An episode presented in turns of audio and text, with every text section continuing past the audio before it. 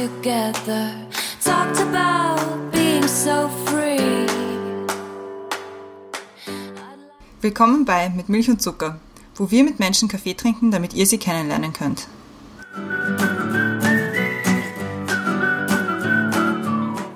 Willkommen zurück bei Mit Milch und Zucker. Neue Woche, neue Folge. Wir sind wieder online, wie sich wahrscheinlich die meisten schon denken können. Das heißt, ähm, ich bin wieder im mittleren Zoom-Fenster. Mein Name ist Christiane.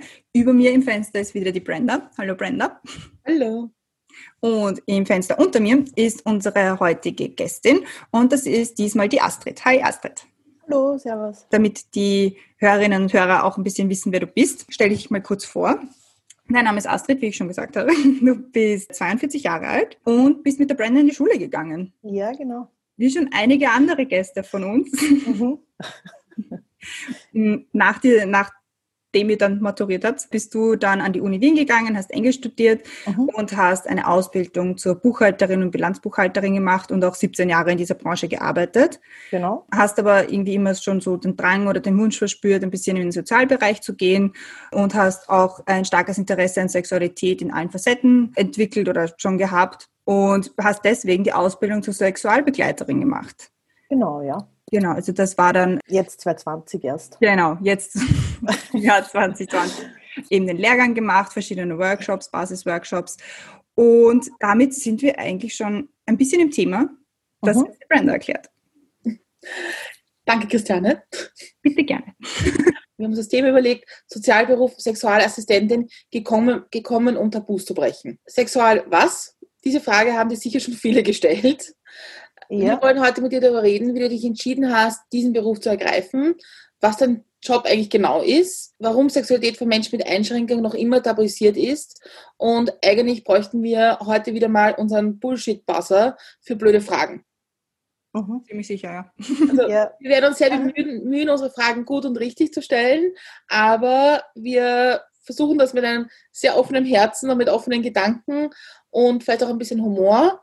Mhm. Und, aber wenn wir ganz blöde Fragen stellen, dann darfst du natürlich Würde ich euch sagen, aber ich, äh, ich glaube ja, sagen ja immer, es gibt keine blöden Fragen. Da stimme ich zwar nicht zu, aber bei bestimmten Dingen gibt es einfach keine blöden Fragen, weil vieles einfach aus einer Unwissenheit rauskommt. Warum soll man auch wissen, was ich jetzt mache oder warum soll man irgendwas genau wissen? Und ich, ich habe ja selber auch manchmal das Gefühl, ah, wenn ich die Frage jetzt stelle, ist das dann komisch, aber in Wirklichkeit muss man Fragen stellen, die einem selber auch vielleicht unangenehm sind oder wo man das Gefühl hat, ist die jetzt okay, damit man weiterkommt im Reden, einfach damit man dazulernt.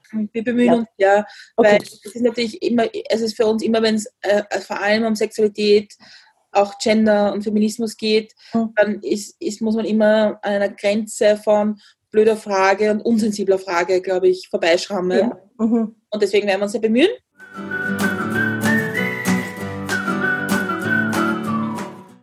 Wir haben uns wieder Questions to Go Fragen überlegt und die Christiane beginnt.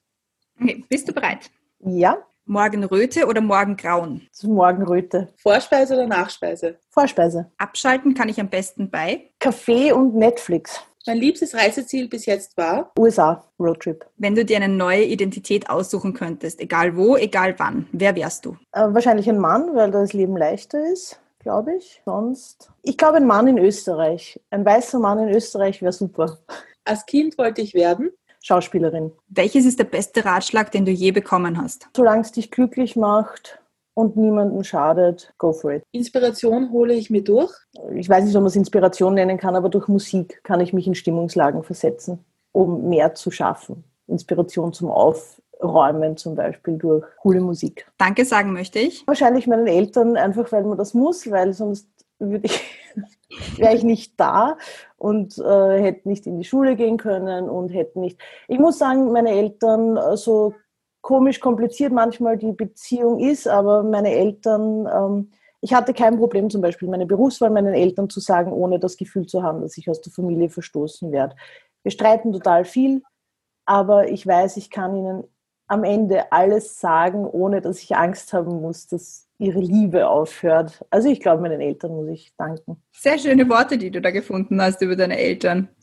Ja, oft.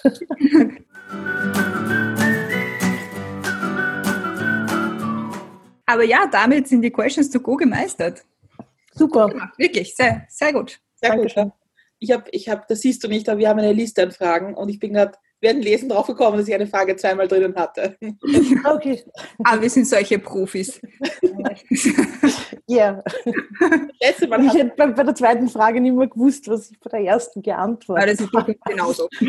okay. Also da ist es bei uns auch so, wenn wir also die Aufnahme beenden, wissen wir meistens nicht mehr genau, was wir gesprochen haben. Okay.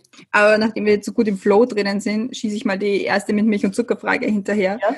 Und zwar, was ist oder war ein guter Kaffee für dich? Der erste wirklich ganz grausliche Kaffee in einem amerikanischen billigen Motel auf diesem Roadtrip in Amerika mit meinem jetzigen Freund Anfang 2020, weil einfach da jeder Druck von mir abgefallen ist. So erste Früh in einem Motel, der Kaffee grauslich wie nur was, aber das Gefühl, dass man jetzt in Amerika in der Pampa sitzt, bei komischen, grauslichen Waffeln in einem eigenartigen Frühstücksraum, das, das hat irgendwie was Geiles gehabt. Also der, der, das Gefühl beim Kaffee entsteht nicht durch die Qualität des Kaffees, sondern durch die Qualität des Moments, ja. Ja, glaube ich auch. Also das stimmt hundertprozentig. Ja. Also Kaffee, den man nicht alleine trinkt, ist prinzipiell mal immer besser. Genau.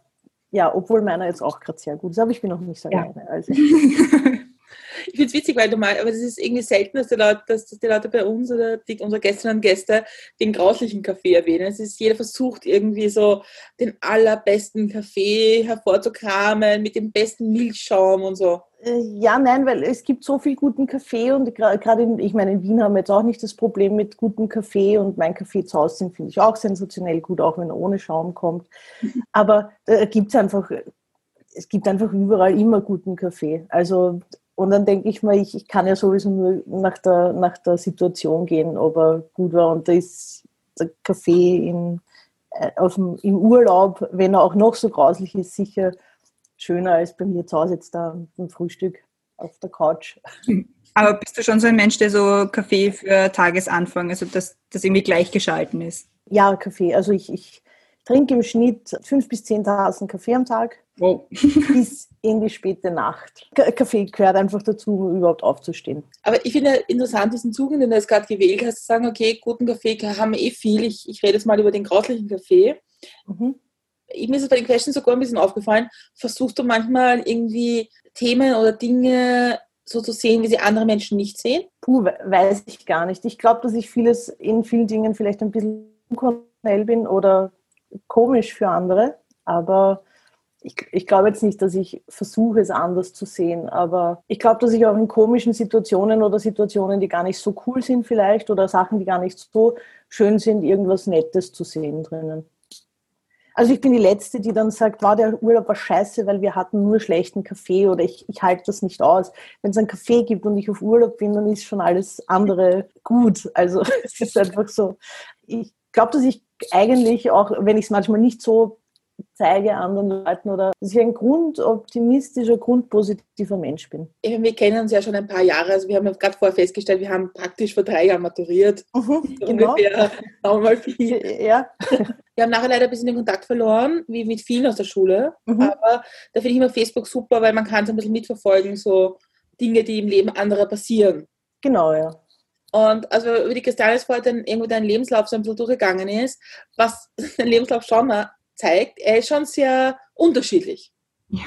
Mhm. Weil ja. wenn man Englisch studiert, hat man wahrscheinlich vor, Englischlehrerin zu werden, nehme ich mal an. Äh, ich habe aber nicht auf Lehramt studiert und alle haben gesagt, was studierst du Sprache? Das bringt dir überhaupt eine Sprache auf Diplom. Also ich habe begonnen Anglistik, Publizistik. Mhm. Und ich habe mir den Bachelor geholt, ich glaube im 30. Semester, das muss ich jetzt auch dazu sagen, weil ich bin durch drei Studienpläne durchgerattert äh, und irgendwann hat es geheißen, ja, du musst innerhalb von einem halben Jahr die Diplomarbeit abgeben, damit du in, noch in der Frist das machst. Und dann habe ich gesagt, das, das schaffe ich nicht.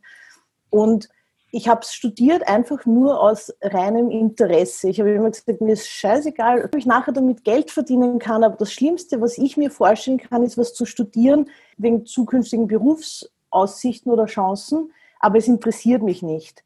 Also mhm. ich meine, nichts gegen Leute, die dann BWL studiert haben, aber ich hatte Schulkolleginnen, die haben begonnen, BWL zu studieren, wo ich mir gedacht habe, so, warum? Das interessiert dich doch, du bist so absolut nicht BWL. so, ja, weil die Eltern sagen, da kann man dann gut verdienen oder ich kriege dann einen guten Job. Und das war mir vielleicht eh dumm von mir, äh, weil ich musste ja nachher dann um, äh, wechseln irgendwie, um Geld zu verdienen. Aber für mich war so, studieren soll Spaß machen und studieren soll mich interessieren.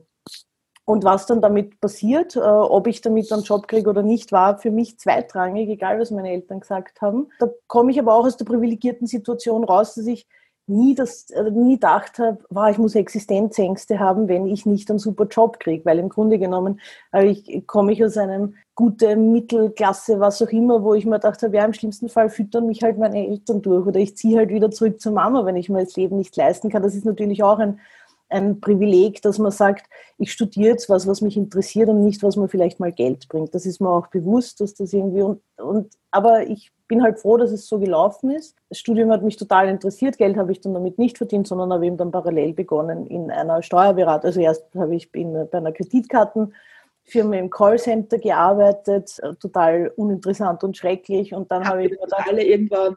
Ja, genau. Und dann habe ich mir gedacht, gut, naja, dann habe ich einen, einen Ferialjob gemacht in einer Steuerberatungskanzlei wo mein Vater halt ähm, verbandelt ist damit, da bin ich dann blieben. Also da und, und habe dann einfach die ganzen Ausbildungen gemacht und haben mir gedacht, ja gut, ich kriege gut bezahlt. Nebenbei mache ich halt ein bisschen was auf der Uni, drum hat halt 30 Semester dauert, bis ich mir den Bachelor geholt habe.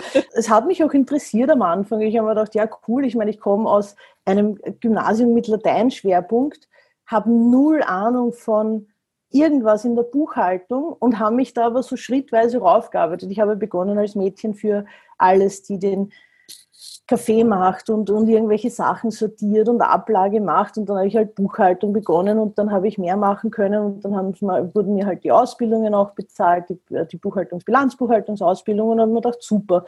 Und irgendwann mit 30 bin ich dann gesessen oder 32 und haben mir gedacht, was mache ich da für einen Scheiß?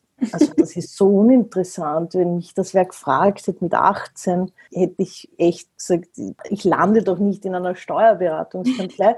Und dann habe ich das noch acht, neun Jahre weiter so durchdrückt, das Arbeiten dort, weil es halt, man, ist, man wird halt irgendwie fauler im Alter, man traut sich dann nichts, man geht keine Risiken ein, denkt sich, ich habe einen Job, der halbwegs okay bezahlt wird, ich kann mir was auf die Seite legen, ich habe meine Wohnung, ich habe das und das, ich kann auf Urlaub fahren warum soll ich mich verändern, unabhängig davon, dass man eigentlich unglücklich ist.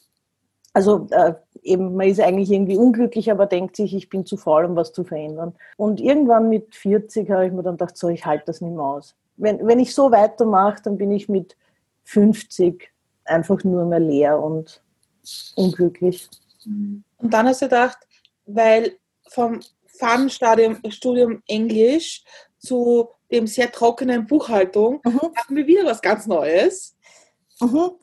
Das mit der Sexualbegleitung zum Beispiel, das zieht sich seit Ewigkeiten. Ich habe das mit, mit 19 war ich mit einer äh, guten Freundin, ich glaube, du kennst sie, die Paula, auf Interrail in Frankreich. Und wir waren in einer Jugendherberge und da war eine Gruppe mit Menschen, die hatten Down-Syndrom und der eine Typ, der war vielleicht 20, 25, er wollte uns permanent auf die Brüste greifen, immer wenn wir am Gang vorbeigegangen sind. Und es war halt für uns eine total komische Situation. Dieses, der will mir auf die Brüste greifen, das überschreitet meine Grenze. Und auf der anderen Seite, wie kann ich mit dem umgehen? Und das ist eben, da, da ist mir das erste Mal aufgefallen, okay, erstens, ich weiß nicht, wie ich mit jemandem umgehen kann, der Down-Syndrom hat. Ich, ich habe so das Gefühl, ich muss den mit Samthandschuhen anfassen. Es war dann einfach so ein, ein komisches Gefühl oft. Und diese äh, Betreuerin von denen hat ihn immer total angeschrien. Und dann habe ich mir gedacht, eigentlich total schrecklich. Der kann ja gar nichts, der kann ja seine Sexualität nicht ausleben. Der möchte einer Frau auf die Brust greifen. Der wird wahrscheinlich die Möglichkeit nicht dazu haben und wird angeschrien, wenn er es macht. Ein Mann mit zwischen 20 und 25 in der, im Saft oder wie auch immer man das nennt.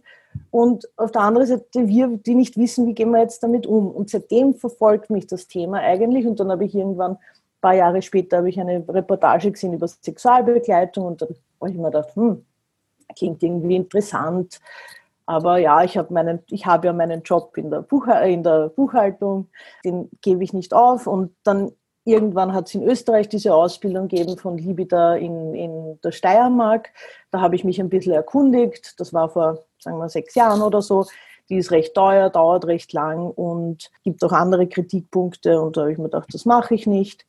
Und jetzt dann, wie ich äh, gekündigt habe in der, in der Kanzlei, das war letztes Jahr im September, war, Ende September habe ich aufgehört. Da habe ich gekündigt, weil es mir einfach, weil mir einfach alles nur mehr auf die Nerven gegangen ist. Und da habe ich mich dann parallel aber halt schon schlau gemacht, was es so gibt an eben ähnlichem wie die Sexualbegleitung in der Steiermark, die, ist nicht mehr, die, die abgeschafft wurde. Und da bin ich draufgekommen, in Wien, die Volkshilfe bietet einen relativ kurzen, nicht zu teuren Lehrgang an und da erkundige ich mich mal. Und das ist genau zusammengefallen mit, dem, mit der Entscheidung, dass ich kündigen will eigentlich. Also das war unabhängig voneinander, dass du gesagt hast, also du wolltest genau. kündigen auf der einen Seite und auf der anderen genau. Seite hast du dann aber gleichzeitig das gefunden. Okay. Genau, und es war dann irgendwie so, dass ich mir gedacht habe, super, das ist irgendwie ein, ein, ein Zeichen oder so, dass. Dass ich das jetzt finde, während ich eh gerade kündigen will und keine Ahnung habe, was ich machen will. Das Einzige, was ich gewusst habe, ist, ich will nie wieder in einer Steuerberatungskanzlei oder irgendwo als Buchhalterin und oder Bilanzbuchhalterin arbeiten. Und das hat sich dann gut getroffen. Und dann habe ich angerufen bei der Volkshilfe, also bei der, bei der Beratungsstelle Sophie, die das äh, angeboten haben und da hat es eben dann geheißen, im März oder April beginnt der Lehrgang. Und ich habe schon einen Urlaub gebucht gehabt, eben ähm, Jänner, Februar, dieser Roadtrip nach Amerika. Und haben mir gedacht, alles ist zeitlich so perfekt. Ich komme dann zurück aus Amerika und dann habe ich noch zwei Wochen irgendwie, kann ich noch Halligalli machen und dann beginne ich diesen Lehrgang und dann kam Corona. Aber ja, also so, so war das dann irgendwie Kündigung, zufällig gleichzeitig dieser Lehrgang von der Volkshilfe Wien. Und alles hat sich eigentlich super schön gefügt, muss ich sagen. Halt ein bisschen zeitverzögert jetzt aber. Und um jetzt unsere Hörerinnen und Hörer ein bisschen einzubinden, weil die ja noch gar nicht wissen, was du eigentlich genau tust. Ja, okay. Mhm. Also ja, weil du, also du bist Sexualassistentin für Menschen mit, mit Einschränkungen. Ja, Sexualbegleiterin, Sexualassistentin für Menschen mit Beeinträchtigungen und ältere äh, demente Menschen. Also alle Menschen, die Einschränkungen und Beeinträchtigungen haben, ja. Und die Frage, die du wahrscheinlich dauernd kriegst, stelle ich dir jetzt auch. Was heißt das? Also, das heißt, dass ich Menschen, die ihre Sexualität nicht ausleben können, weil sie zum Beispiel, oder eben, sie können es dann ausleben im besten Fall, weil sie zum Beispiel in Pflegeeinrichtungen wohnen, weil sie nicht so soziale Kontakte haben, dass man überhaupt Partnerschaften eingehen kann. Also die, können halt nicht in die Disco gehen und dort wen aufreißen oder ähm, manche sind intellektuell beeinträchtigt und können jetzt nicht auf Tinder oder OkCupid gehen und sich Leute suchen. Für die Menschen, die es anders nicht ausleben können, gibt es halt Sexualbegleiterinnen. Das sind quasi, wenn man es jetzt Prostituierte für Menschen mit Beeinträchtigung. Also es ist nicht, es ist eigentlich, ähm, wenn man es runterbricht, bin ich ein bin ich eine Prostituierte, die halt zu Menschen mit Beeinträchtigung geht, die nicht in ein Bordell gehen können. Im Hintergrund aber, dass ich, dass wir ein bisschen geschult, man kann nicht all, also man kann das eigentlich nicht lernen, außer man macht es. Also das ist so, wie wenn ich in die Pflege gehe, ich werde, bis ich, bis ich einen Menschen pflege, nicht, nicht nachvollziehen können, wie das tatsächlich ist. Egal was für einen theoretischen Background ich dann habe. Aber wir sind natürlich in der Ausbildung, ähm, haben wir dann schon halt die unterschiedlichen Beeinträchtigungen sind durchgegangen. Wie geht man zum Beispiel äh, dass ich bei jemandem, der Autismus hat, nicht einfach reingehe und sage Hallo und umarm, sondern dass man halt irgendwie das alles langsamer angehen muss. Also wir haben solche Sachen gelernt, aber kann es dann eh erst wirklich lernen, wenn man es macht. Aber ich gehe zu Menschen mit Beeinträchtigung, ob, egal ob intellektuell oder körperlich, und arbeite mit denen aus, was sie sich wünschen an, an Körperlichkeiten. Und das sind zum Teil Menschen, die halt wirklich noch nie dann eine nackte Frau angreifen durften. Weil wenn ich jetzt in einer Pflegeeinrichtung bin oder in einer Behinderteneinrichtung, ich, ich, es kommt vielleicht wer rein und, und, und wascht, man in, wascht mich oder so. Das sind halt aber alle Berührungen, die diese Menschen kriegen, sind eher äh, Berührungen, die zu tun haben mit Körperpflege mhm. oder Umlegen oder so. Und das ist halt dann komplett was Neues, wenn jetzt da wer kommt und sagt, ich lege mich zu dir und, ich, und wir umarmen uns und du darfst mich angreifen oder wir machen halt je, je nach ähm, was halt gewünscht ist, mehr Sachen. Wer kommt da auf, die zu, auf dich zu? Kommen dann die Menschen selber auf dich zu oder ist das dann äh, ähm, also es ist ja so, ich, ich habe die äh, Ausbildung abgeschlossen im Oktober, das heißt, ich habe jetzt noch nicht allzu viel Erfahrung. Ich hatte bis jetzt zwei äh, Kunden, die sich selber bei mir gemeldet haben. Ähm, es ist aber, wenn die, die Einrichtungen wieder aufmachen, also Pflegeheime und so weiter, gibt ja auch Menschen, die haben Erwachsenenschutzvertreter, Sachwalter, die können auf uns oder auf mich halt oder auf meine Kolleginnen zukommen und uns anschreiben oder anrufen. Es ist auch, was ich gehört habe, dass oft Pflegepersonal aktiv tätig wird. Also, dass jemand sagt, okay, da ist ein Defizit, der möchte das unbedingt. Ich schaue jetzt mal, was es so gibt an, an Sexualbegleitung, Angebote in Österreich und halt, äh, dass Pflegekräfte quasi natürlich in, in Absprache mit dem Kunden dann oder der Kundin anrufen. Ich habe in Vorbereitung zu unserem Gespräch heute, habe ich mir einen Podcast angehört von einer deutschen Sexualbegleiterin, mhm. Äh, die einen, einen auf, auf dem letzten, ja, letzten Pornfilmfestival in, in Berlin einen Porno präsentiert hat mit einem Behinderten, ja. Äh, zwölf Minuten. Und mhm. da, also mit der habe ich diesen Podcast gehört, und aber bei, bei dieser Dame war das ein bisschen anders. Die kam aus dem Pflegebereich. Mhm und die war eigentlich eine eigentliche Pflegerin ja. und hat dann irgendwann gesagt, okay, ich hm, weiß mittlerweile, dass es viele Menschen gibt, die andere Berührungen, andere Dinge brauchen, die ich nicht machen darf. Mhm. Und aber sie sagt, sie hat, sie hat gesagt, sie glaubt schon, dass es notwendig ist, auch einen gewissen Background und Know-how zum Thema Pflege zu haben. Weil ja mhm. gerade Menschen, die körperlich behindert sind, Dinge brauchen, die man, die einfach in, auch mit Pflege zu tun haben. Ja, Mhm. Habt ihr das auch irgendwie, auch irgendwie betrachtet? Es ähm, wurde thematisiert, also es wird natürlich thematisiert und ich muss sagen, in dem Lehrgang, den wir gemacht haben, also wo, wo, ich dabei war, und das waren elf Kolleginnen, also zehn Kolleginnen, ein Kollege, die Hälfte kam aus der Pflege. Und also es war so, einige hatten, haben Background in der Pflege und in der Sexarbeit. Einige hatten, haben nur ähm, Background in der Pflege. Und ich war eigentlich die einzige wirkliche Quereinsteigerin, die weder in der Pflege-Background hat, noch in der Sexarbeit. Also ich, ich meine, im Privaten weiß ich schon, um was geht bei Sex und so weiter, aber Sexarbeit jetzt, also ich war die wirkliche Quereinsteigerin. Das heißt, ich habe natürlich Unsicherheiten oder habe natürlich auch Ängste, was in der Zukunft kommt. Es waren ja auch Leute aus Pflegeeinrichtungen, die vorgetragen haben. Und wenn man jetzt wen hat, der pflegebedürftig ist und wo es aber auch um Sachen geht wie Umlegen und so weiter, dann sind wir, äh, wurde uns gesagt, dass wir aktiv mit dem, mit dem Pflegepersonal zusammenarbeiten müssen. Und es ist auch so, der Verein Sophie oder die, die, die, Volkshilfe Wien, es ist ja geplant, dass wenn Pflegeeinrichtungen Sexualbegleiterinnen buchen, dass aber parallel dazu vorher eine Schulung laufen soll über, es sollte ein Konzept, ein äh, Sexualkonzept geben in, in Pflegeeinrichtungen, wenn eben Sexualbegleiter, Sexualbegleiterinnen hinkommen, dass erstens einmal bestimmt wird, okay, es muss ein, ein Zimmer geben, wo jetzt nicht irgendwer einfach reinstürmen kann.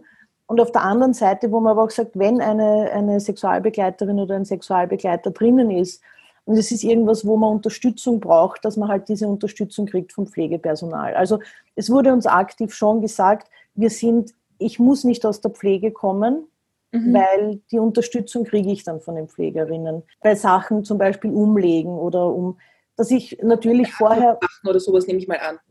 Auch bei Beatmungsdingen und Themen und sowas. Ja, genau. Und da ist sowieso, ich man muss ja sowieso vorher ein Erstgespräch haben. Also ich habe dann immer vorher ein Erstgespräch mit dem Pflegepersonal, wo auch genau gesagt wird, okay, darauf muss ich achten oder das hat der für Vorerkrankungen oder eben da gibt es einen, ein, der hat einen künstlichen Darmausgang, wie gehe ich damit um und mhm. so weiter.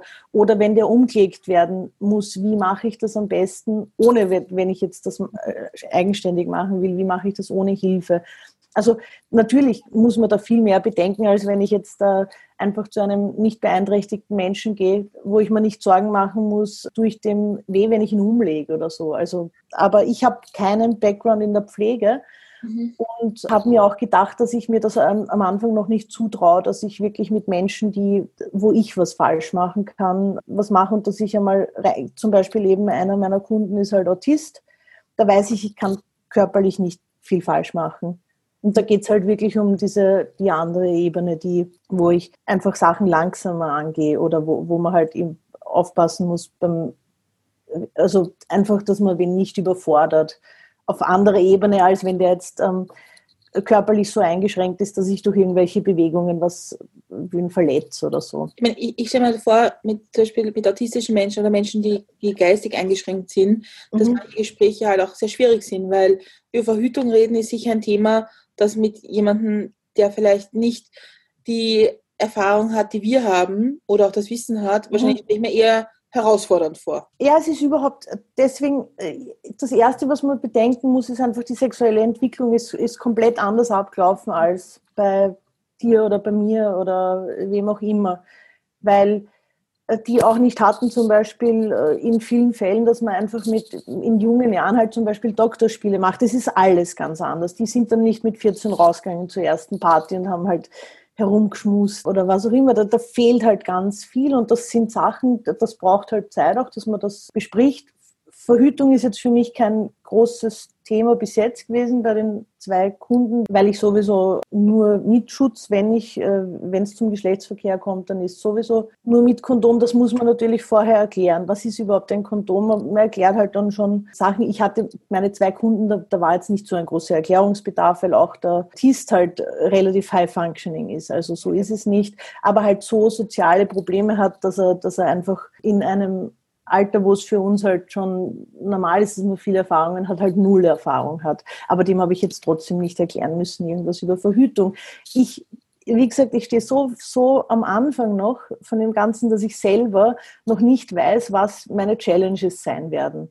Verstehe. Und äh, es ist nur so, die vom Lehrgang ist auch, auch klar, wir haben Supervisionen und Intervisionen und ich kann natürlich dann auch mit den anderen, mit den Kolleginnen reden, wenn irgendwas nicht klar ist. Und dafür habe ich aber auch dann die Erstgespräche mit jedem einzelnen Kunden, dass ich vorher abkläre, was erwartet sich der, was wünscht sich der, wo steht der in etwa und wo ich dann auch weiß, traue ich mir das zu oder nicht. Und ich verweise ja dann auch auf, auf Kolleginnen zum Beispiel. Also wenn ich so das Gefühl habe, es ist jetzt, ich, ich hatte mindestens sieben Vorgespräche und davon habe ich bei dreien gesagt, okay, ich glaube, es ist besser, wenn du dir, wenn, wenn wir das über eine Kollegin machen. Und in Wirklichkeit sind jetzt zwei Sachen zustande gekommen, weil im Lockdown fast nichts geht. Ich kann jetzt groß reden und habe aber noch nicht viel Erfahrung. Welche Vorstellung bist du prinzipiell an die Ausbildung herangegangen? Also du hast ja vorher gesagt, du hast ja schon mit 19 irgendwie das erste Mal ähm, Gedanken gemacht, dann diese Doku gesehen, ein bisschen mhm. später. Hast du so einen ungefähren Plan gehabt, wie das ausschauen wird oder was dann auch deine Aufgabe ist oder war es dann eher anders, als du es dir vorgestellt hast?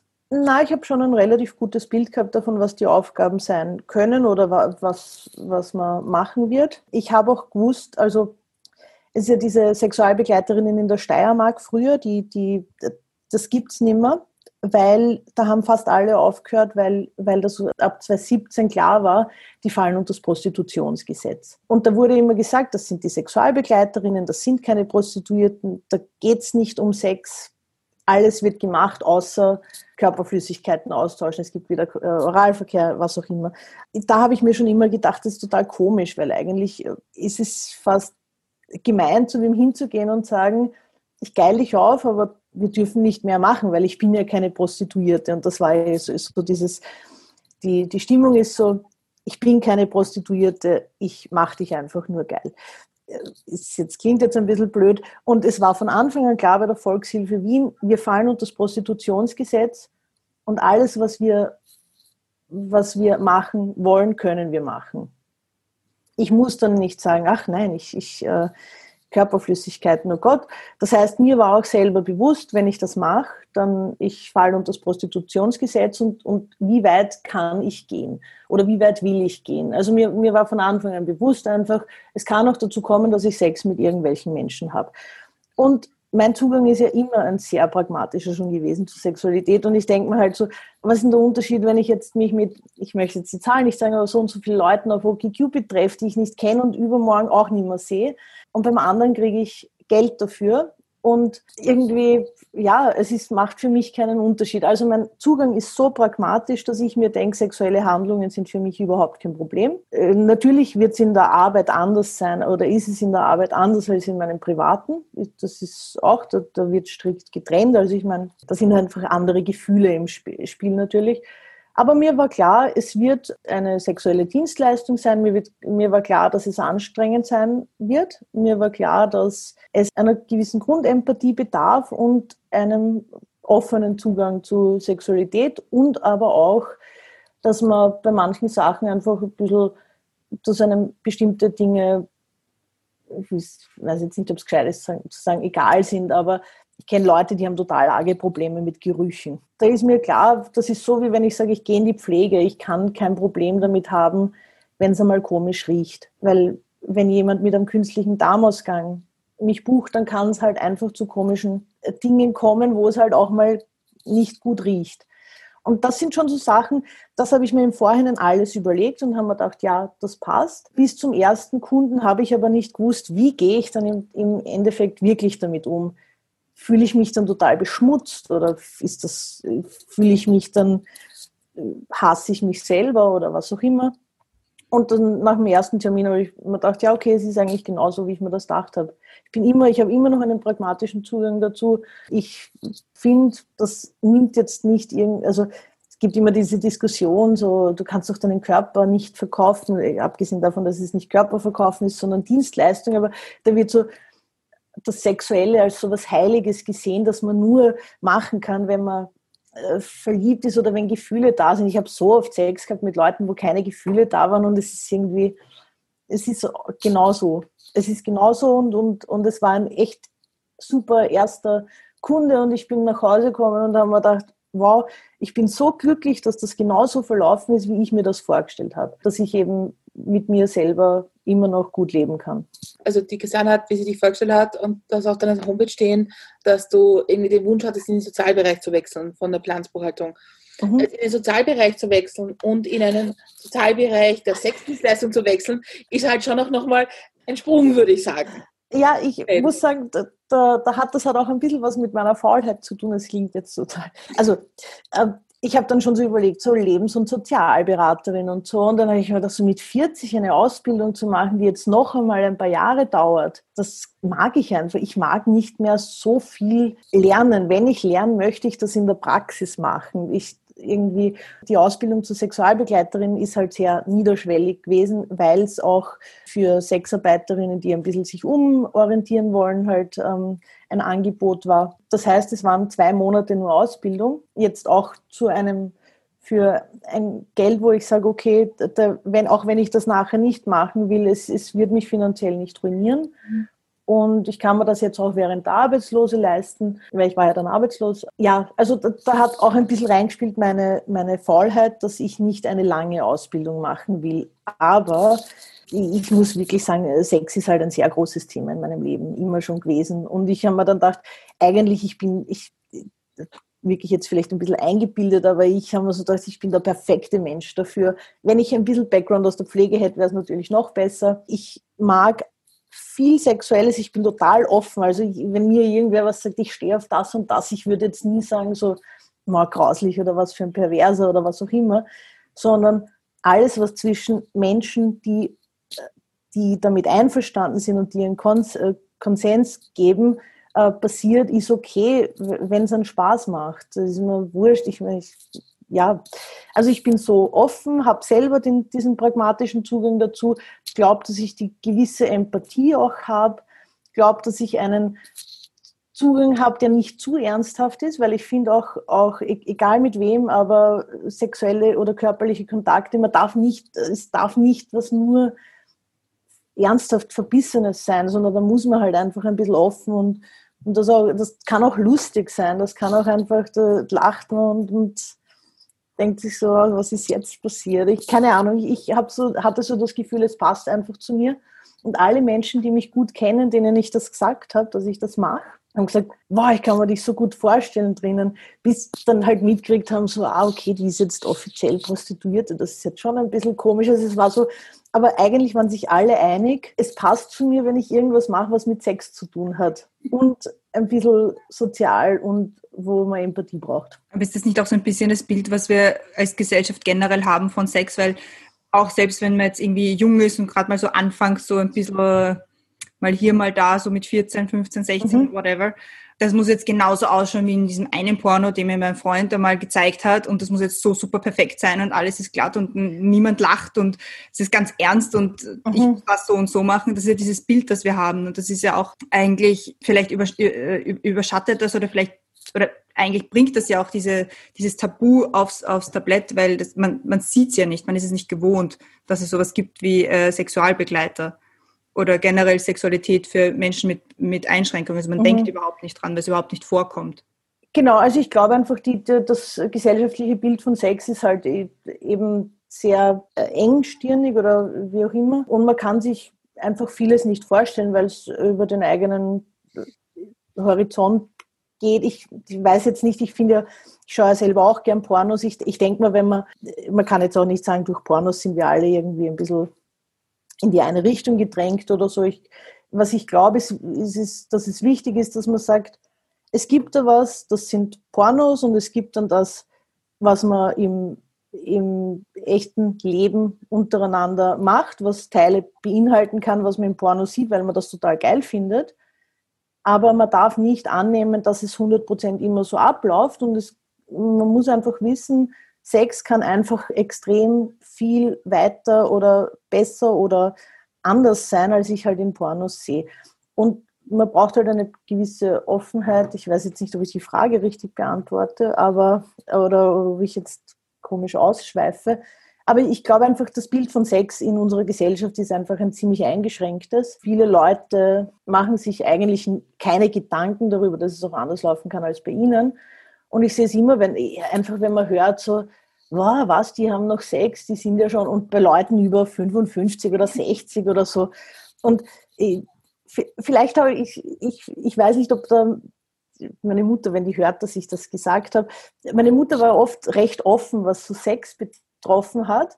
Und ich habe meine Mutter immer als, als ich habe immer mitgekriegt, okay, auch wenn die meine Mutter ist und wenn ich das urgrauslich finde, aber die ist ein sexuelles Wesen, auch mit über 50 zum Beispiel.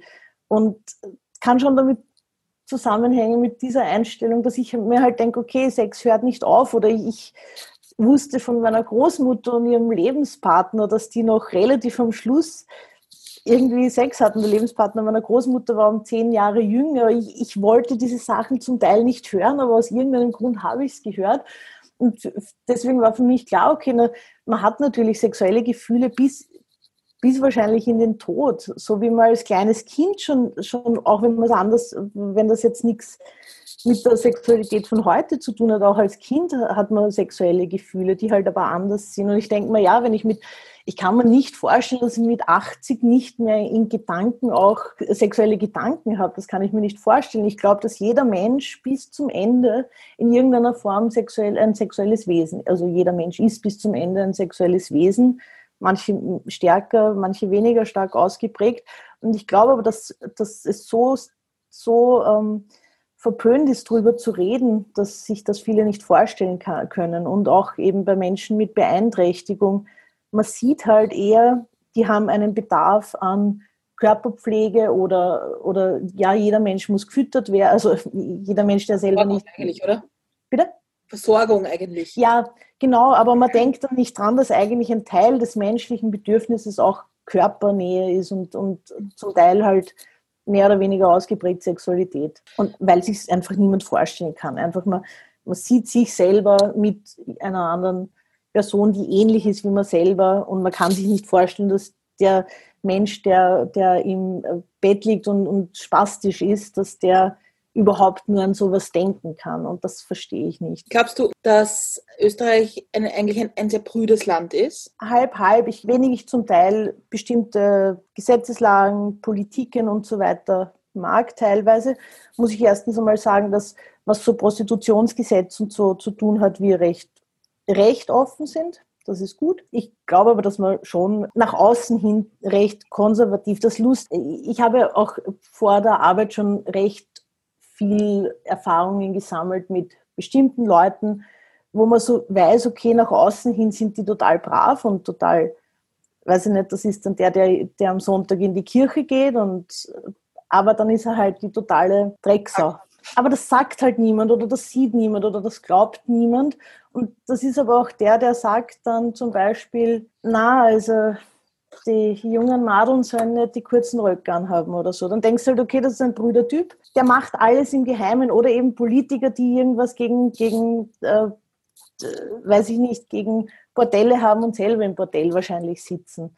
Oder, also ich, ich glaube, nach außen hin sind wir ziemlich konservativ, aber innerlich, oder, oder Brüder und innerlich sind die, also nach innen hin sind die Leute aber nicht Brüder, aber das Land ist so Brüder, dass man es nicht zeigen kann. Mhm. dass man eigentlich offener wäre. Ich glaube, dass einfach, wenn man einen, einen natürlichen Zugang dazu hat, wenn man ohne Scham äh, einfach sagt, okay, das ist ein Grundbedürfnis der Menschen, leben wir dementsprechend, wir müssen nicht übersexualisieren, wir müssen nicht, weiß ich nicht, ich finde auch teilweise Gesetze gut, dass man sagt, okay, Bordelle sollen jetzt nicht großartig Bilder draußen hängen haben, weil wenn dann Kinder vorbeigehen, das finde ich okay, weil es gibt bestimmte Sachen, also kann ja sagen, Sexualität ist komplett Natürliches und Normales und jeder Mensch ist ein sexuelles Wesen, aber ich muss es jetzt auch nicht unbedingt promoten ähm, ähm in der Auslage eines Bordells. Das finde ich alles okay. Wir bräuchten einfach wirklich einen offeneren, offeneren Zugang. Und genau der konservative Politiker, der gegen, gegen Aufklärungsunterricht in der Schule ist, der ist wahrscheinlich der Erste, der im Puff sitzt und mit irgendeiner Prostituierten was macht. Ja, das ist halt das Problem. Ja, und jetzt wieder auf, auf deinen Aspekt ein bisschen zurückzukommen. Das Problem, ich glaube, oft bei Menschen mit Einschränkungen ist ja, dass die oft sehr fremdbestimmt sind. Also mag jetzt sein Heim mhm. oder eine Pflege oder die Familie. Ja. Und ich glaube, also ich, ich stelle mir das schon schwierig vor, wie diese Hürde zwischen praktisch Fremdperson, Person mit Einschränkung und Sexarbeiterin und Sexbetreuerin und Begleiterin, das ist, ich glaube, das ist schon ein schwieriges Dreieck der Geschichte. Ja, ich, dadurch, dass viel Fremdbestimmung ist, ist es auch natürlich extrem schwer, dass da überhaupt mal was zu, zustande kommt, weil erstens muss die Person, die bestimmt, ja auch auf derselben Seite sein wie der Kunde. Jetzt gibt's, und ich habe eben in einem, ähm, in einem Workshop, wo ich war, wo ich, wo ganz viele, wo wo, Leute aus der Behindertenbetreuung kommen sind, da gab es halt Geschichten, da, da war klar, der Kunde will unbedingt, aber die Mutter oder der Vater sagt, na, das braucht er nicht, das braucht er doch nicht. Das ist halt so, das heißt, wenn was zustande kommt, ist eh schon einmal ein super Schritt, weil das heißt, es will der Kunde das oder die Kundin, es kriegen die Leute mit, die zuständig oder die verantwortlich sind für den, und die sind offen genug, dass sie an uns herantreten. Also natürlich in einer, in einer ähm, utopischen Welt wird das alles überhaupt nicht brauchen, wenn der sagt einmal, ich will das und, und niemand darf darüber bestimmen, aber so ist es halt nicht, weil erstens geht es ums Geld, also muss ja auch bezahlt werden, wenn der selber kein Geld hat, muss das irgendwer das Verständnis haben und sagen, und das ist es mir wert. Das heißt, das ist dann eh schon ein super Fall, wenn es einmal dazu kommt. So einen Fall hatte ich jetzt bis jetzt noch nicht, weil die beiden Kunden, die ich hatte, haben sich selber äh, bei mir gemeldet, weil die eben selbstbestimmt auch entscheiden können, auch Finanzen und so weiter und, und halt nicht angewiesen sind auf permanente Unterstützung. Äh, wie das dann in Zukunft wird, wenn ich dann sitze zum Beispiel mit einem Erwachsenenschutzvertreter oder einer Erwachsenenschutzvertreterin und dann Geldsachen klären muss, damit ob das überhaupt zustande kommt, das stelle ich mir alles schwierig vor und kann ich aber erst auch sagen, wenn es dann soweit ist. Aber natürlich, ich, was ich mir für mich selber auch vorstelle, ist ganz, das, da muss das Bedürfnis auch vom Kunden schon so stark sein und dass der das überhaupt will, weil ich, die Vorstellung für mich, dass ich mit meinen Eltern da sitze um mhm. mit dem Dritten zu besprechen, dass ich mit dem was Sexuelles haben werde, ich würde ja im Erdboden versinken. Oder die Vorstellung einfach, das heißt, es ist aber, es muss schon so stark sein, dass jemand sagt, es ist okay, dass ich mich jetzt mit meiner, meinen Eltern oder mit dem Erwachsenenschutzvertreter hinsetze, um zu besprechen, dass ich eventuell Sex haben werde oder sexuelle Handlungen vornehmen werde. Mhm. Das heißt, allein das muss man sich vorstellen, wie groß äh, der, der Bedarf ist, dass ich mich in diese Situation überhaupt begebe. Und dann denke ich mir, ja, umso besser, wenn es dann zustande kommt und man muss dann einmal durch, ist vielleicht unangenehm und peinlich für, für mehrere Beteiligte. Vielleicht ist es ja genauso peinlich für die Eltern. Also meine Mutter möchte auch nicht wissen, was ich sexuell mache. Oder wird ja auch nicht besprochen in diesen Situationen, was dann genau passiert. Aber es gibt halt so so Schranken oder Barrieren. Ich will nicht wissen, was meine Eltern machen. Meine Eltern wollen nicht wissen, was ich mache. Aber in dieser Situation muss es leider, es sind alle so involviert, dass alle das mitkriegen. Und das ist unangenehm. Aber wenn es dann einmal ins Laufen kommt, glaube ich, ist halt einfach der Mehrwert da dass man, dass man sich in diese Situation begibt, das zahlt sich dann aus. Ich habe die zweite von vier Fragen. Okay, puh. Und zwar, ja. was kann man von dir lernen? Ich glaube nicht, dass man so viel von mir lernen kann, außer dass man eine, vielleicht mit ein bisschen einer lockeren Einstellung an bestimmte Dinge rangeht. Ich, ich habe Anfragen von, von Menschen, die haben eigentlich keine Beeinträchtigung und sagen, sie sind halt, wobei eventuell schon, wenn ein 47-Jähriger sagt, das ist ihm so peinlich, er ist noch Jungfrau. meine Einstellung ist, es ist überhaupt nichts peinlich. Es ist halt noch nicht passiert. Von mir kann man, glaube ich, lernen, dass man einfach eine lockere, lockerere Einstellung zu bestimmten Dingen äh, kriegt, die einem vielleicht peinlich sind. Ich glaube, Menschen sollten es von mir lernen. Dass man einfach sagt, wurscht, ich bin in einer Situation, die gefällt mir jetzt nicht, aber wenn ich jetzt, wenn mir das so peinlich ist, dass ich es nicht thematisieren kann, dann kann ich es auch nicht ändern. Oder eben einfach nichts ist. Für mich ist nichts peinlich, was Sexuell, Sexualität betrifft. Und ich finde, diese Einstellung sollten Leute übernehmen. Das einzig Wichtige ist, ich, ich, wenn man dazu steht, dass man halt Leute findet, die das auch cool finden. Und dass man nicht ähm, versucht, andere Leute von was zu überzeugen, sexuell, was denen nicht Spaß macht, sondern dass man sich die Leute sucht, mit denen man was teilen kann. Und dafür muss man offen sein. Weil wenn mir was peinlich oder wenn ich so das Gefühl habe, wow, das ist jetzt was, was total komisch ist oder was Leute peinlich finden, darum rede ich nicht drüber, dann werde ich es nie, dann werde ich das nie ausleben können. Das heißt, mein Tipp für alle ist einfach offen sein und sagen, was man will. Genau. Und sich nicht einschüchtern lassen von Leuten, die dann sagen, war wow, grauslich oder wow, das würde ich nie machen und sich davon entmutigen lassen. Mhm. Waren das auch so die Reaktionen auf deinen Berufswechsel oder war das eher positiver? Na, das Lustige ist, äh, es war eigentlich fast alles positiv. Es ist mir dann schon ein bisschen zeitweise auf die Nerven gegangen. Weil dann sagt man, ich werde Sexualbegleiterin und die Leute sagen, wow, das ist super und das ist eine wichtige, tolle Arbeit. Wenn ich hingehen würde und sage, ich werde Hure, dann sagen also, warum machst du das? Und in Wirklichkeit ist es, äh, ist es nichts anderes, außer dass ich es halt mit einer anderen Zielgruppe mache. Da kommt halt dieses, wow, das ist so wichtig und toll, weil die armen Behinderten, das ist auf der einen Seite, und du bist besser als eine andere Sexarbeiterin und das finde ich auch nicht leibend, weil ich, ich finde auch, dass eine, eine Sexarbeiterin im Bordell eine wichtige Aufgabe erfüllt, in Wirklichkeit. Mhm. Das heißt, ja, eigentlich waren die Reaktionen durchwegs positiv, dann so ein bisschen so ein, ah echt, warum fallst du unter das Prostitutionsgesetz? Und dann muss ich sagen, ja, weil ich eine sexuelle Dienstleistung anbiete. Nur weil du dir das jetzt nicht vorstellen kannst, biete ich als Sexualbegleiterin eine sexuell, vorrangig sexuelle Dienstleistung an.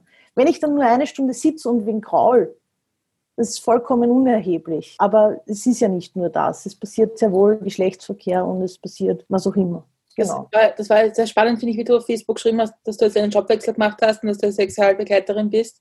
Mhm. Die Reaktionen drauf. Weil es war so, es hat irgendwie relativ lang gedauert, finde ich, bis jemand gefragt hat, so, was ist das eigentlich? Mhm.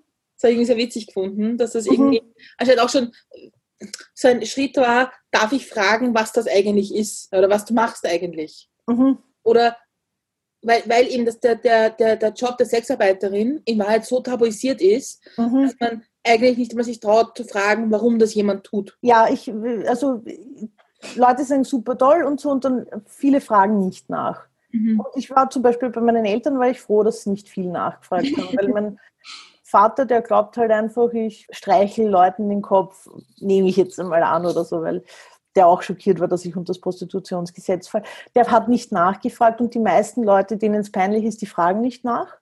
Und dann gibt es halt Leute und, und ich meine Leute, die mich gut kennen oder meine guten Freundinnen und Freunde, die brauchen mich gar nicht fragen, weil ich erzähle ja alles immer gleich sofort.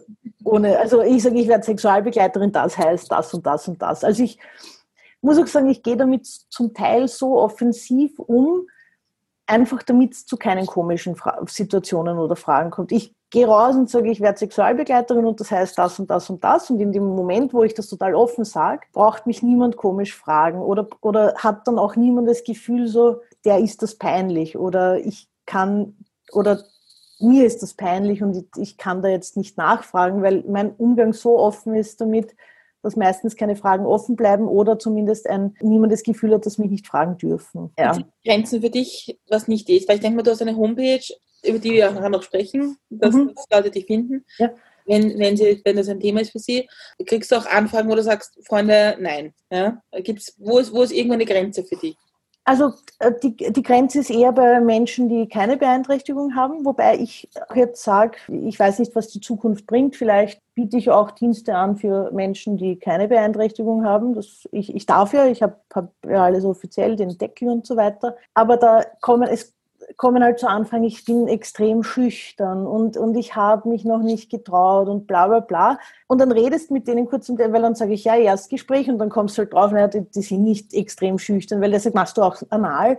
Und, und ich denke mir so, ein extrem schüchterner, der keine Erfahrung hat und jetzt sich so positionieren will als jemand, der Sexualbegleitung in Anspruch nehmen muss, um, um, um irgendwie durch die Welt zu kommen, das geht mir einfach auf die Nerven, das macht mich ein bisschen aggressiv. Ähm, wenn jemand so tut, meine Schüchternheit schränkt mich ein und dann sind die ersten Fragen, machst du auch anal und machst du das und machst du das? Und ich denke mir so, na, mache ich nicht. Also nicht für dich, ob ich das mit wem anderen mache oder so, wurscht, aber aber äh, dieses, ich, ich, ich weiß nicht, was die Beweggründe sind, dass jemand mich anschreibt und sagt, ich bin so schüchtern, als dass er halt einfach ins Bordell geht, was er glaubt, was er besser ist und dann aber eine Geschichte dazu erfinden, die nicht nötig ist. Wenn mir wer sagt, eigentlich bin ich nicht beeinträchtigt, aber mir gefällt deine Homepage, ähm, machst du das und das, kommt das viel lieber rüber oder besser, als wenn wer, darf ich dich fragen, ich bin so schüchtern, da, da, da.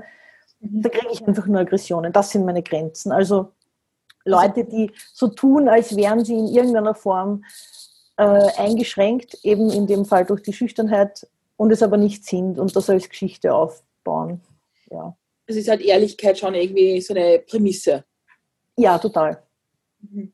Kann man eh nie, weiß ich nicht. Vielleicht haben wenn einer super durchspielt, dass er extrem schüchtern ist und, und mit 47 noch Jungfrau, obwohl er keine ist oder so, dann kann ich es auch nicht wissen. Aber man kann das recht gut, also ich habe es jetzt in den, in den Gesprächen schon relativ gut einschätzen können, wer dann irgendwie so, so auf Mitleid heischend ist und wer einfach wirklich Probleme hat im Sozialen, dass es überhaupt einmal zu Kontakten kommt, zu Erstkontakten mit, mit Frauen es wird ja Sexarbeit und vor allem Sex generell wird ja oft nicht wirklich mit Humor gleichgesetzt oder irgendwie komplett ausgeklammert. Was bringt dich, bringt, was bringt dich so zum Lachen? Zum Lachen bringen mich eher trockener Humor oder dann so absurde Situationen. Ich, ich kann jetzt gar kein Beispiel nehmen, aber zum Beispiel beim Lehrgang, da, da waren ja ein paar äh, schon langjährige Sexarbeiterinnen auch dabei und da habe ich zum Beispiel nur zum Lachen begonnen, weil ich gesagt ich hasse den Sommer einfach total weil da schwitzt dich so deppert bei der Arbeit.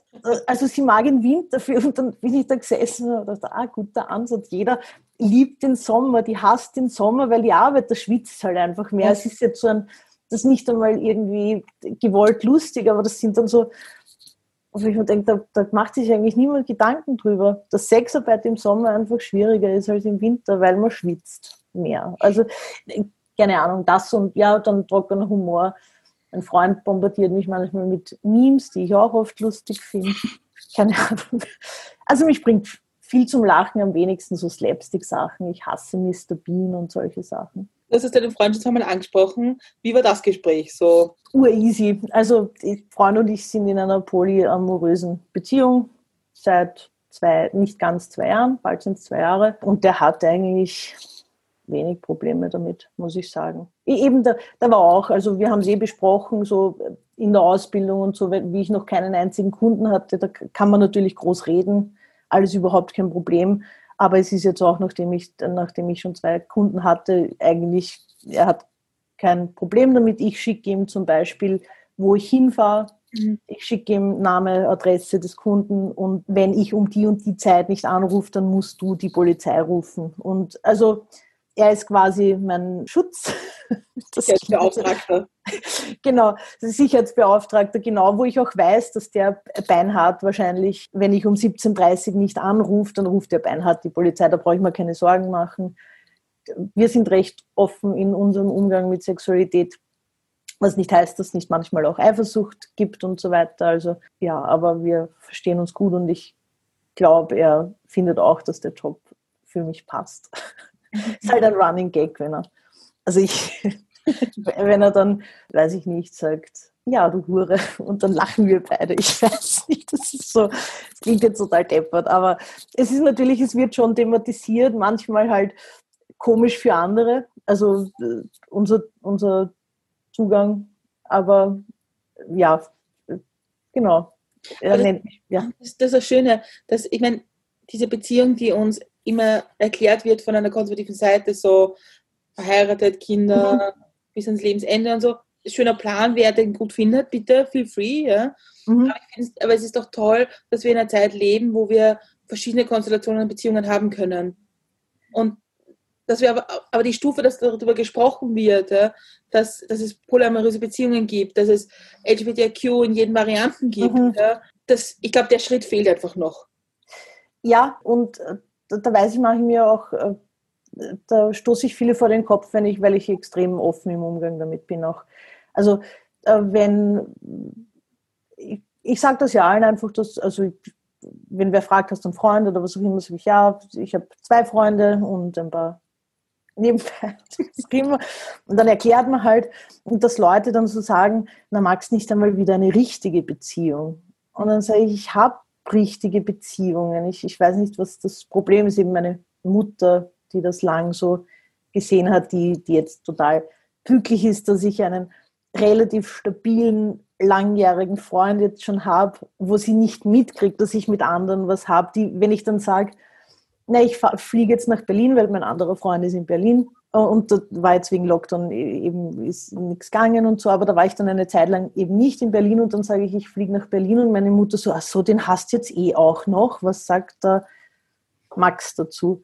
Und ich so, naja, Max weiß das natürlich. Was verstehst du nicht drunter, dass, ich, dass wir sagen, wir haben eine polyamoröse Beziehung? Oder meine Mutter war dann kurz so ein bisschen wollte mich trösten, wie es mitgekriegt hat, dass, dass der Max mit jemand anderem sich trifft und so. Und ich so, nein, das ist okay, du brauchst mich nicht trösten, das machen wir uns untereinander aus. Ich bin nicht unglücklich und das ist halt, dass viele Leute, die noch ein bisschen einen konservativeren Ansatz haben, ja irgendwie glauben, das macht, weil man nicht anders kann, weil man sich mit weniger zufrieden gibt oder dass es einen unglücklich macht. Und das stimmt ja alles für mich nicht. Für mich ist es im Gegenteil, ich habe so das Gefühl, es braucht so viel mehr Kommunikation als die früheren monogamen Beziehungen, die ich hatte.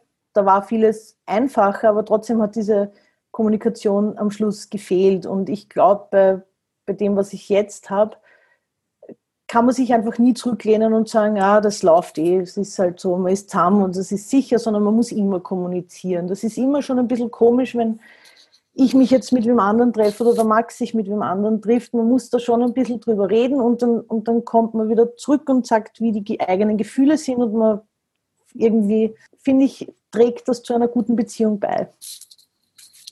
In ja. meinem Fall. Muss niemand so machen, wie ich das mache, aber.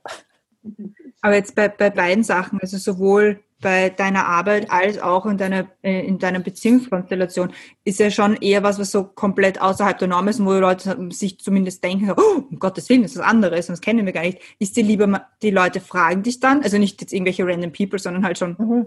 Leute, die was mit dir zu tun haben, ist dir lieber, die Leute fragen, ob sie, also wenn sie irgendwas wissen wollen oder geht dir das dann auch oft auf die Nerven, wenn du sagst, ich will es nicht schon wieder erklären und eigentlich ist es meine Sache und ich brauche mich da jetzt nicht als Advocate für alles sehen. Hm, nein, ich sehe es quasi wirklich als meinen Bildungsauftrag aufzuklären. Sowohl was Sexarbeit betrifft, als auch was polyamoröse Beziehungen betrifft. Ich bin sicher keine Missionarin, die sagt, alle sollen dieses Konzept leben, weil das Konzept passt für mich super.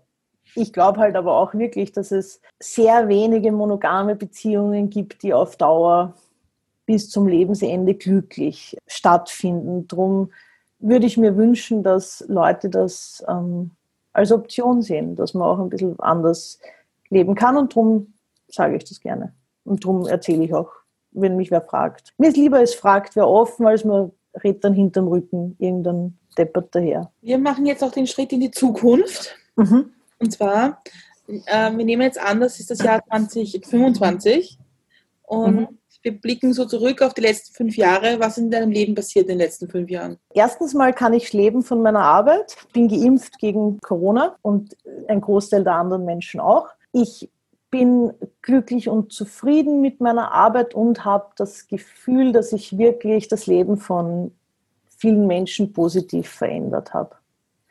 Das ist der das hoffe ich. Und wenn ich, äh, um jetzt ein bisschen politisch zu werden, wenn ich 2025 zurückblicke, freue ich mich über Gesetzgebungen in anderen Ländern, wo das nordische Modell abgeschafft wurde, das ähm, Prostitutions, ähm, äh, Gesetze betrifft in Schweden und ähm, anderen Ländern, wo die Freier bestraft werden, aber Prostitution quasi legal ist. Und es ist so ein blödsinniges äh, Gesetz und das versuchen Leute jetzt gerade in Deutschland und ähm, Österreich auch ein bisschen zu pushen, gerade wieder. Äh, Stopp-Sexkauf-Initiativen und so weiter, dass Sind man das die, die sagen. Parlament beten gehen? Bitte? Sind das die, die auch im Parlament beten gehen? Ich weiß nicht, ob die beten, es ist, sind so wirklich radikal feministische Gruppen und ich bin ja selber, ich bezeichne mich selber als Feministin und in manchen Dingen radikal, aber das sind halt so, das ist für mich ähnlich wie, wie Kopftuchverbotsdiskussion, das ist halt so Schiene alles schwarzer und so weiter, wo man sagt, wir fordern, dass Frauen selbstbestimmt sind und ich bestimme aber, wie die Selbstbestimmung Mhm. aussehen muss. Und das ist das, was mich stört. Weil ich habe jetzt, ich war jetzt auch auf so einem Webinar von Stopp Sexkauf, um mir das anzuhören, von diesen ähm, Initiativen. Und da wird halt wirklich mir erklärt, dass ich das nicht freiwillig mache, dass ich in irgendeiner Form traumatisiert bin, weil kein Mensch macht freiwillig Sexarbeit. Und dann sitze ich da und sage, oh ja, mach, ich mache freiwillig Sexarbeit, was ist euer Problem? Wie könnt ihr? Und wenn man mir dann sagt, ja, weil du es gar nicht mitkriegst, weil du in diesem patriarchalen System so verhaftet bist, dass du nicht mitkriegst, wie du gezwungen wirst, und dann denke ich mir so, ja, okay, ich meine, damit kann ich alles argumentieren. Das, Ähm, ich meine, die Diskussion, wenn man auf der Diskussionsebene ist, dann kann man sagen, die machen auch gerade die Arbeit für das, für das patriarchale System, ja. Weil Ja. zu sagen, Das ist einfach das Totschlagargument für alles. ja, Genau. Und sie verstehen halt aber auch nicht, dass mit ihren Forderungen tatsächlich Lebenswelten von Frauen einfach noch mehr ins Prekariat gedrängt werden oder dass man Frauen einfach ähm, äh, Optionen nimmt, die vielleicht in dem Moment für diese Menschen passen. Ja, also es ist einfach, für mich ist es ein bisschen absurd, weil es genau, sie, sie fordern Dinge, wo ich mir denke, dam- damit verschlechte ich Situationen. Und ihr sagt, ihr wollt uns retten. Und, so. und ihr macht es aber schlimmer dadurch. Das ist für mich das Absurde. aber das sind, da kommen wir ein bisschen am, am, am Anfang der Geschichte zurück. Ich glaube, wenn man ehrlich und offen über Sexarbeit sprechen würde, Mhm. dann wäre das vielleicht auch ein anderes Thema. Weil ich verstehe schon, dass man Wege und, Wege und Mittel finden muss, um illegale Prostitution und, und Menschenhandel, Ja. alles, alles weitere davon irgendwie fe- fernzuhalten. Aber wenn man mit Menschen mit dir redet und sagt, okay, wie ist es für dich, warum machst du das, was brauchst du und so weiter, würde man Wege und Mittel finden, glaube ich. Genau. Also ich glaube, dass das eine Problem ist, dass oft gleichgesetzt wird Sexarbeit mit Menschenhandel und, und Zwang. Mhm. Das ist einmal das Erste. Und dann äh, habe ich schon mitgekriegt, weil die, die am lautesten reden für Sexarbeit, sind natürlich Leute in privilegierten Positionen, wie zum Beispiel ich. Weil, mir kann jetzt niemand, also ich habe keine Angst, dass ich total gesellschaftlich geachtet werde und so, weil ich erstens in einem Teilbereich der Sexarbeit bin, der halbwegs gut angesehen ist Mhm. und weil ich auch keine finanziellen Nöte, zumindest im Moment nicht habe und ich offener reden kann oder eben viele, die sich dafür einsetzen, eben dass Sexarbeit als Arbeit weniger äh, angesehen wird und weniger stigmatisiert ist, sind dann so zum Beispiel Dominas und so. Und dann kommt aber immer dieses Gegenargument, ihr seid ja die Privilegierten, ihr dürft, ihr könnt die Gruppe der Sexarbeiterinnen deswegen nicht vertreten. Und das Problem ist, die, die aber nicht privilegiert sind oder die halt in, die trauen sich wegen am Stigma gar nicht raus, um zu sagen, ich arbeite am Straßenstrich, aber ich mache es trotzdem freiwillig, weil für mich ist das die bessere Option, als zum Beispiel einen Pflegeberuf zu nehmen. Wir, wir reden jetzt von vor allem Frauen, die halt keine gute Ausbildung haben, wo man sagt, okay, natürlich ist ein finanzieller Zwang da, dass ich arbeiten muss. Jeder Mensch hat in irgendeiner Form einen finanziellen Zwang, arbeiten zu müssen.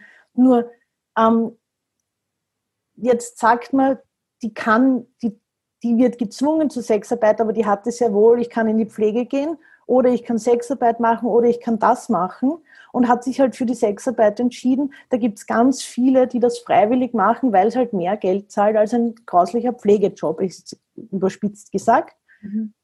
Und die kommen aber nicht und machen Interviews und sagen das. Drum ist auch dieses Bild, äh, auch von den Leuten von den Stopp-Sex-Kauf-Initiativen und so, Die, die es freiwillig machen, ist so eine kleine Minigruppe, denen es eh super geht und alle anderen werden gezwungen. Das Problem ist halt, dass ich diese große Gruppe der, die nicht gezwungen werden, aber nicht sehe, weil sich die nicht an die öffentlich trauen, weil es halt so stigmatisiert ist. Ich glaube, das ist ein, noch einmal ein eigenes Thema, über das wir Mhm, ja. vielleicht noch einmal einen Podcast machen können. Ja. hint, hint. Wir werden, noch, es nochmal hören, glaube ich. Okay.